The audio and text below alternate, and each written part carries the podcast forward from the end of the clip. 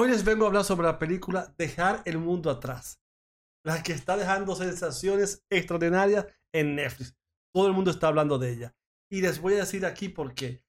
Ahora, esta crítica o esta reseña, mejor dicho, va para todos los que no la han visto. La que la vieron y les gustó. La que la vieron y no les gustó, principalmente.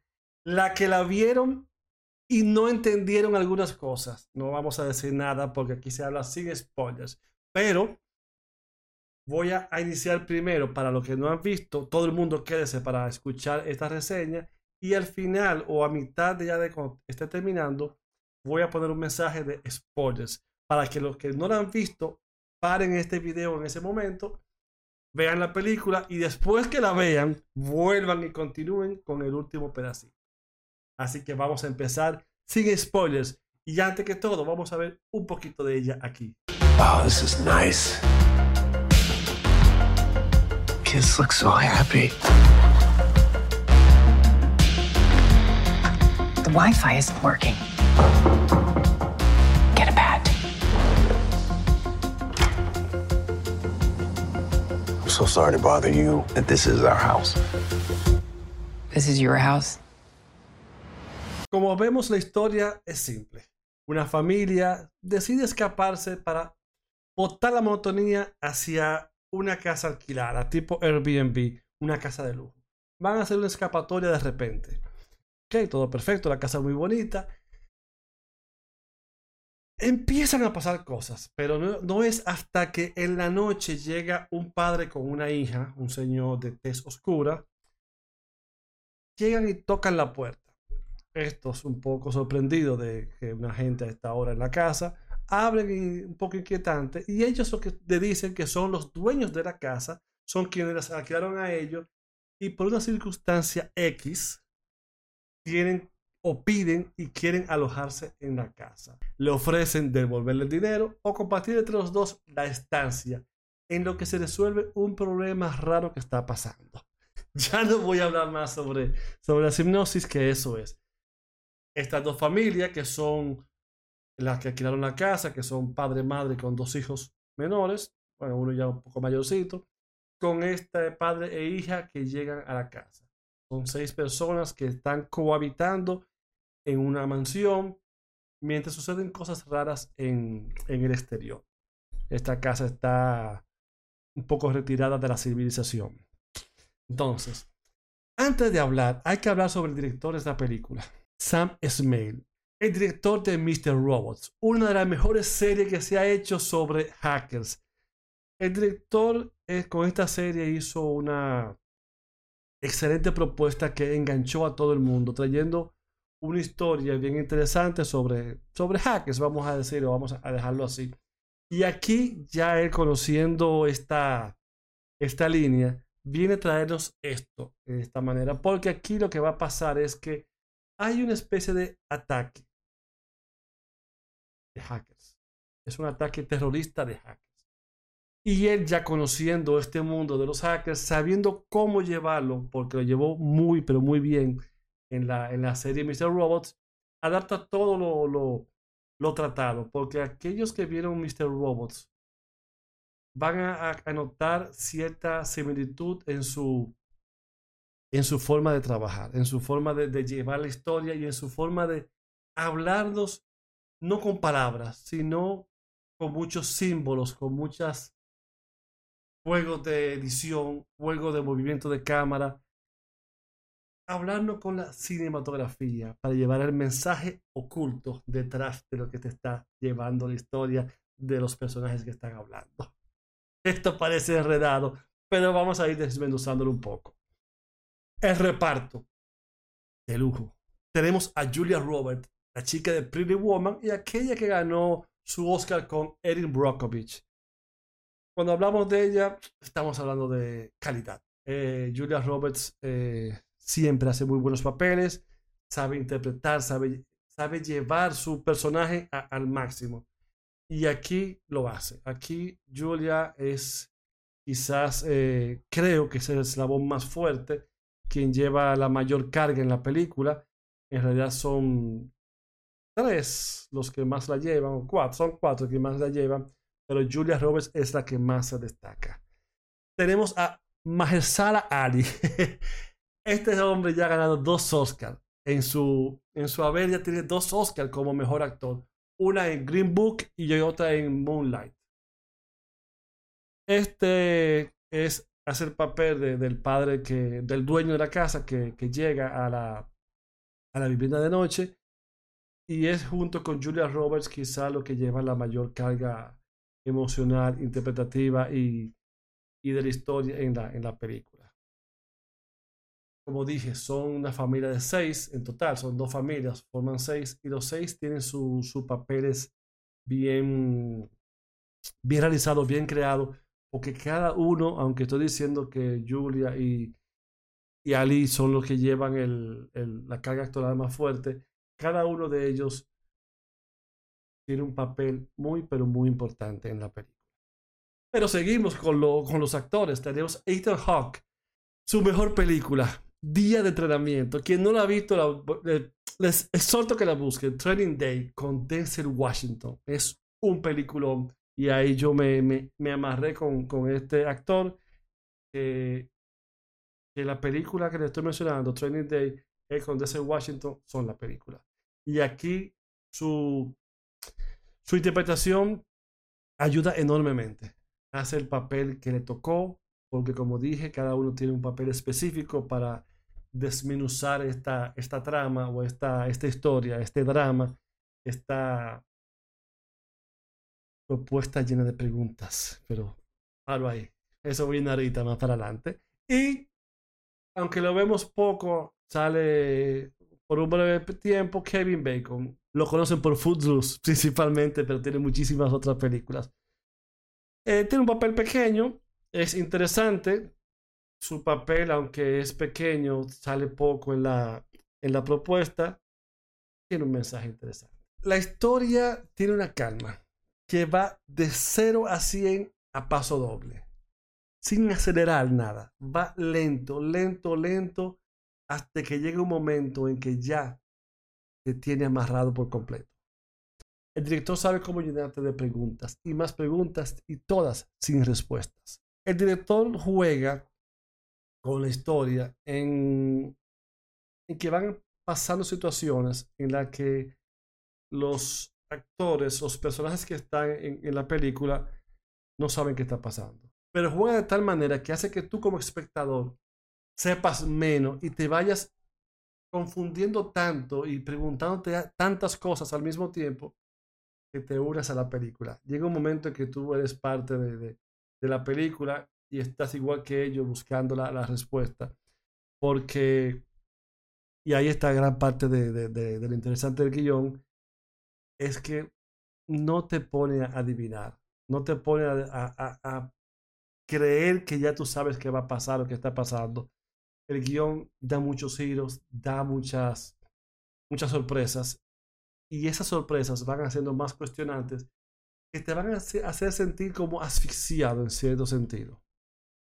Y realmente el director sabe utilizar eh, todo alrededor para crear esa sensación en el espectador. What is the truth? Pues nos está mostrando un apocalipsis real, no algo de zombies, no algo de una bomba atómica, no algo de un meteorito que va a caer, no algo de monstruos, nada. Algo tan real que puede pasar hasta hoy mismo.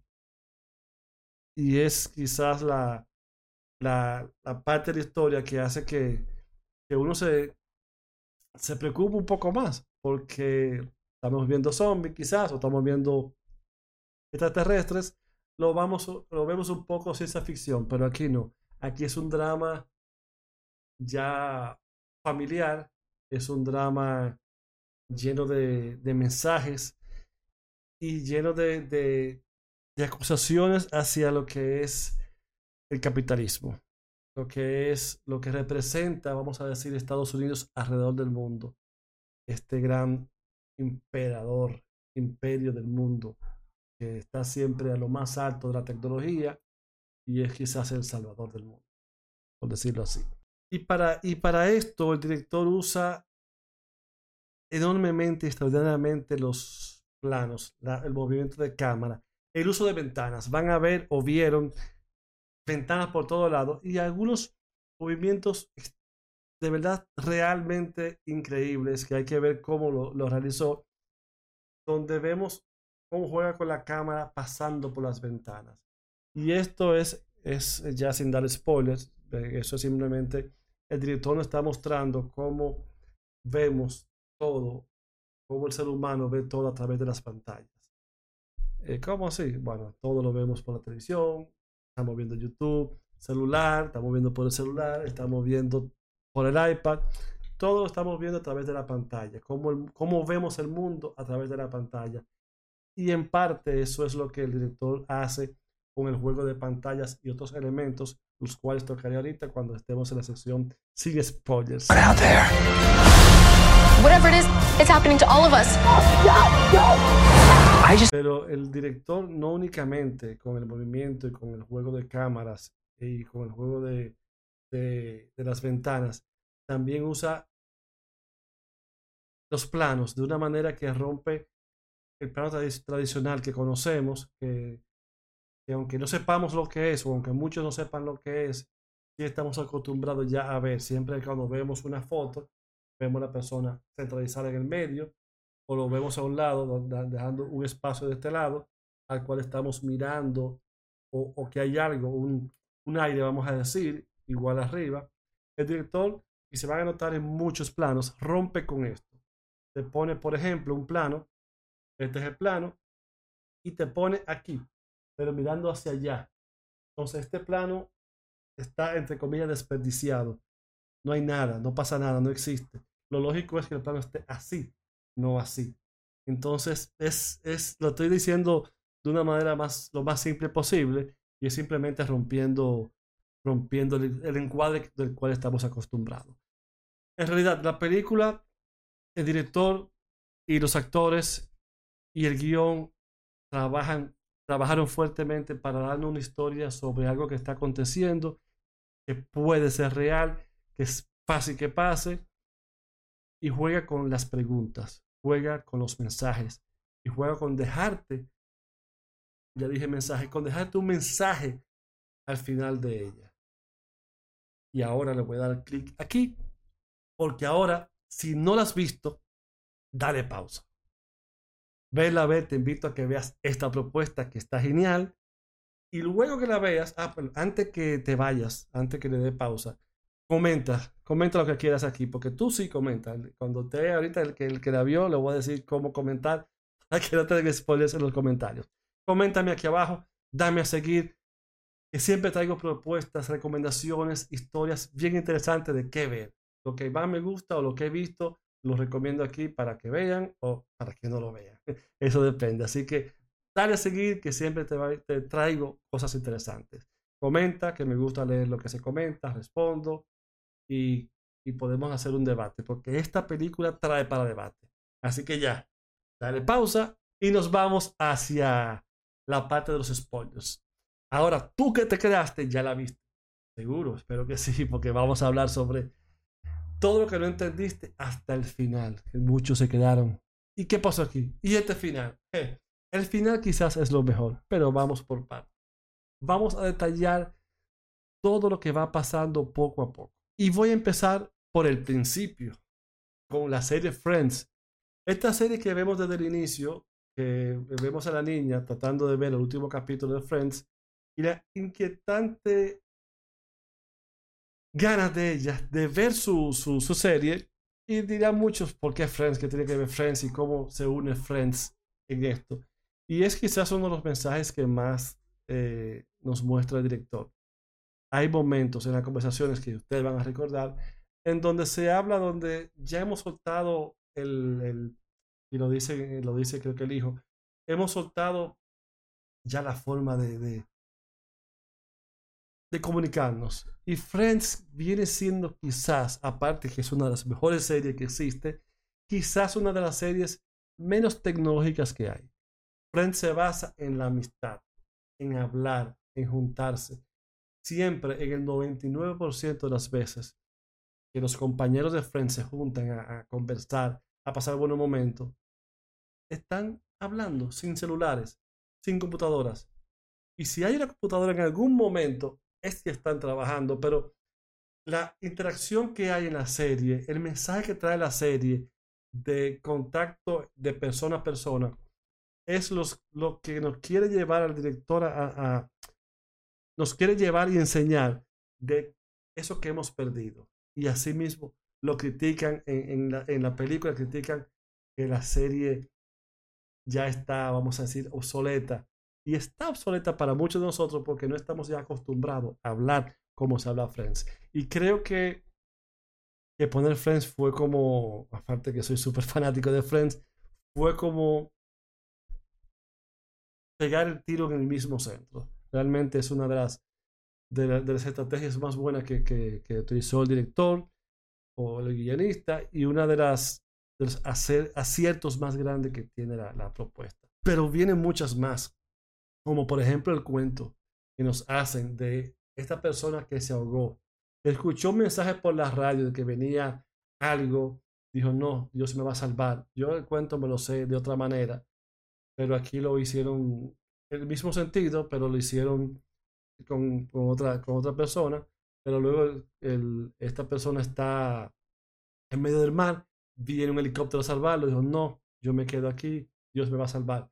Luego viene un marinero y luego así vienen, vienen varias personas a salvarlo, hasta que este se ahoga y le va a reprochar a Dios.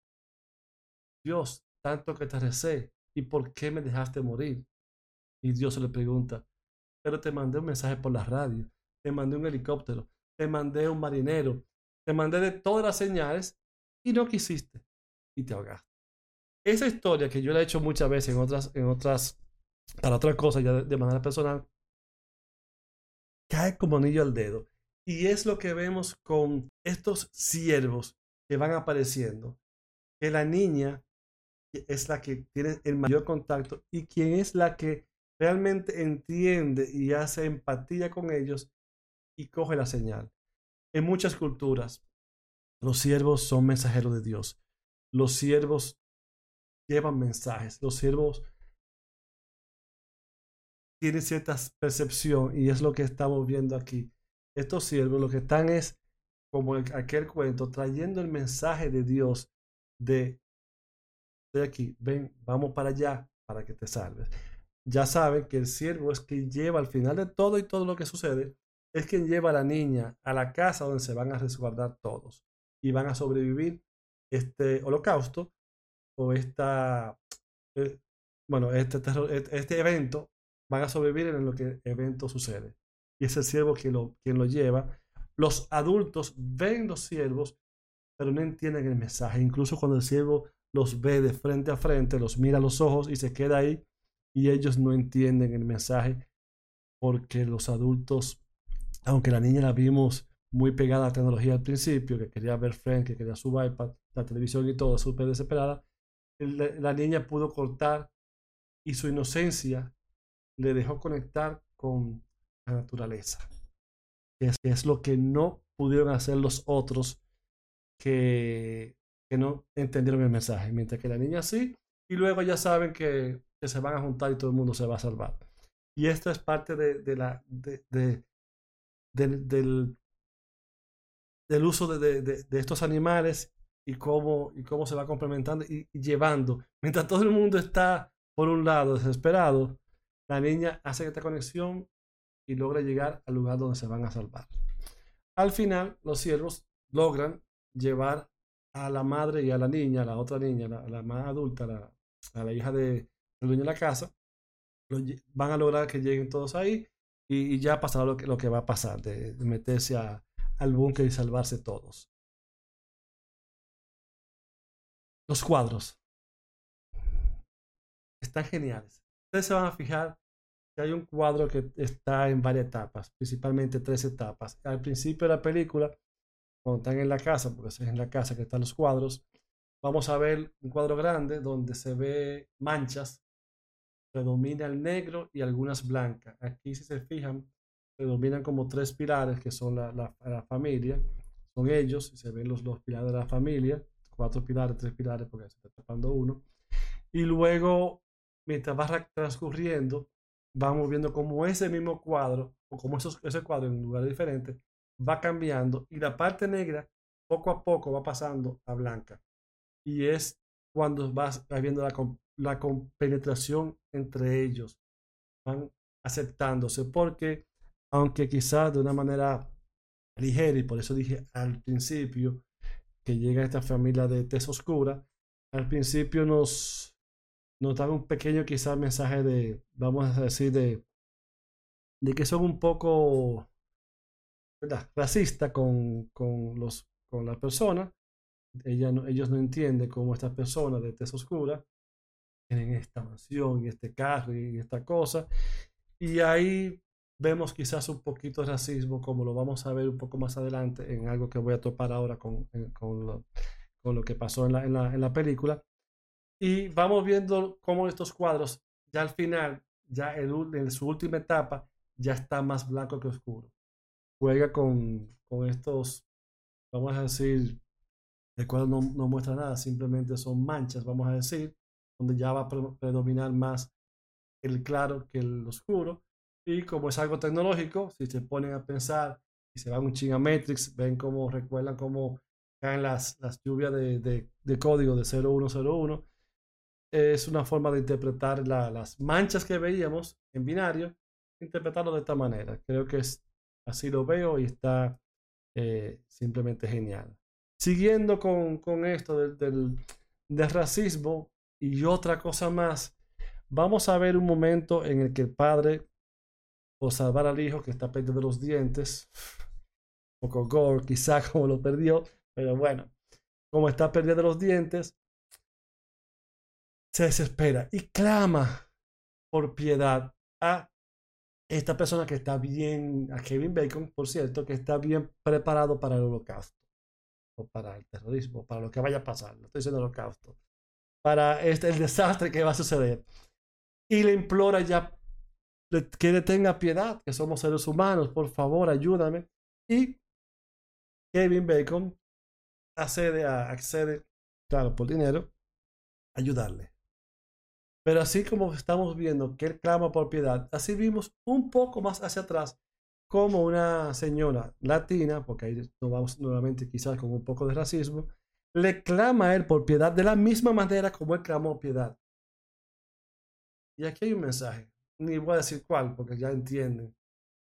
Yo pido y, y, por favor ayúdame, por favor ayúdame, pero a mí me pidieron y no ayudé. Ese es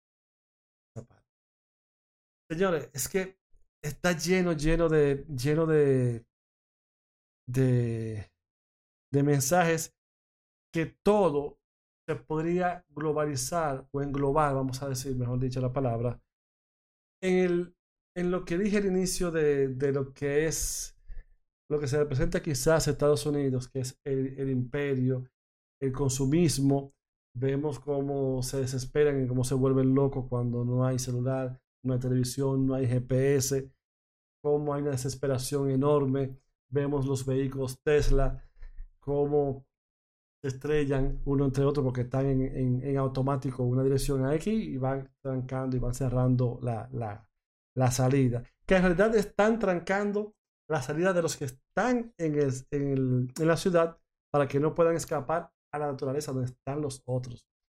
Que aquí quizás no entendimos, ellos están tratando de escapar, pero la suerte que ellos estaban en el lugar seguro y no pudieron fue entrar al lugar menos seguro, que es cuando ven al final, Julia Robert y la niña ven la ciudad como está explotando y desbaratándose. En realidad, los Tesla estaban trancando la salida a los que están en la ciudad, a los que están en, el, en, la, en la urbe.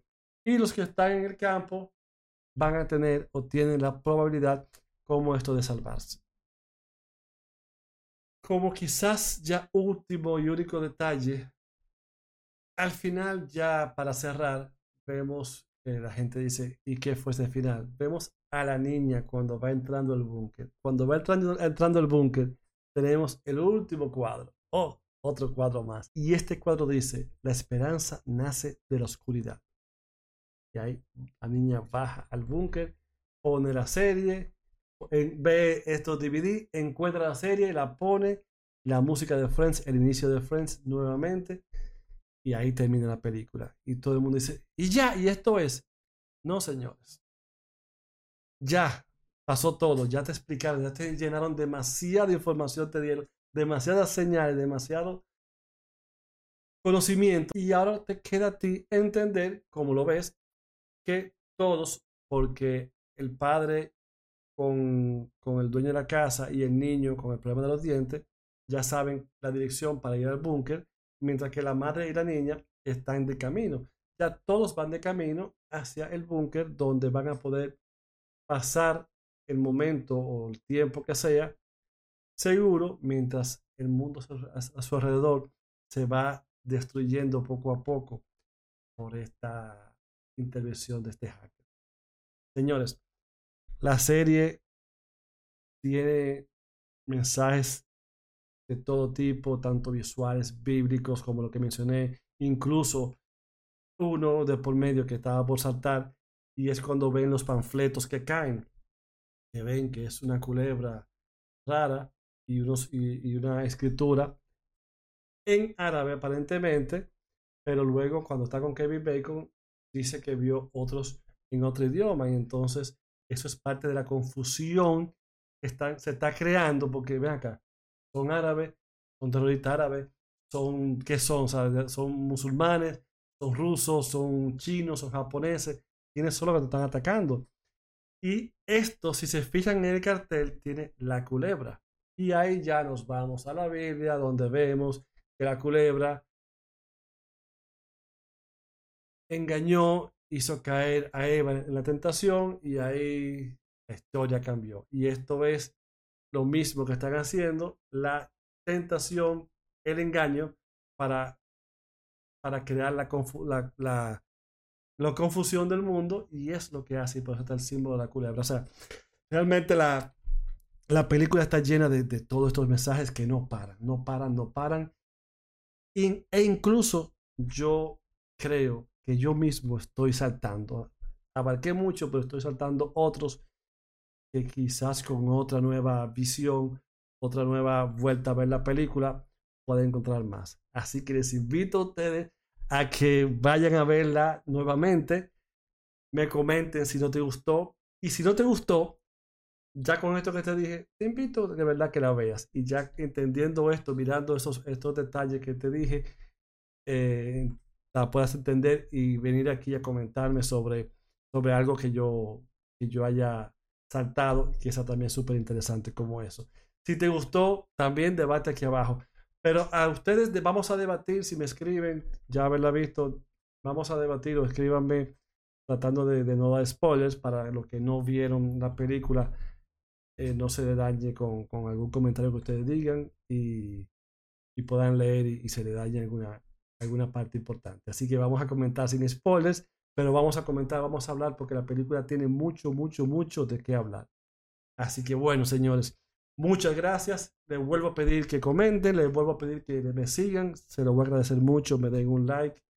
Síganme porque traigo muchas cosas interesantes para ver aquí, tanto noticias, recomendaciones de cine, de todo lo que tenga que ver con cine y entretenimiento. Así que ya es hora de bajar el telón mientras la esencia perdura. Hasta la próxima.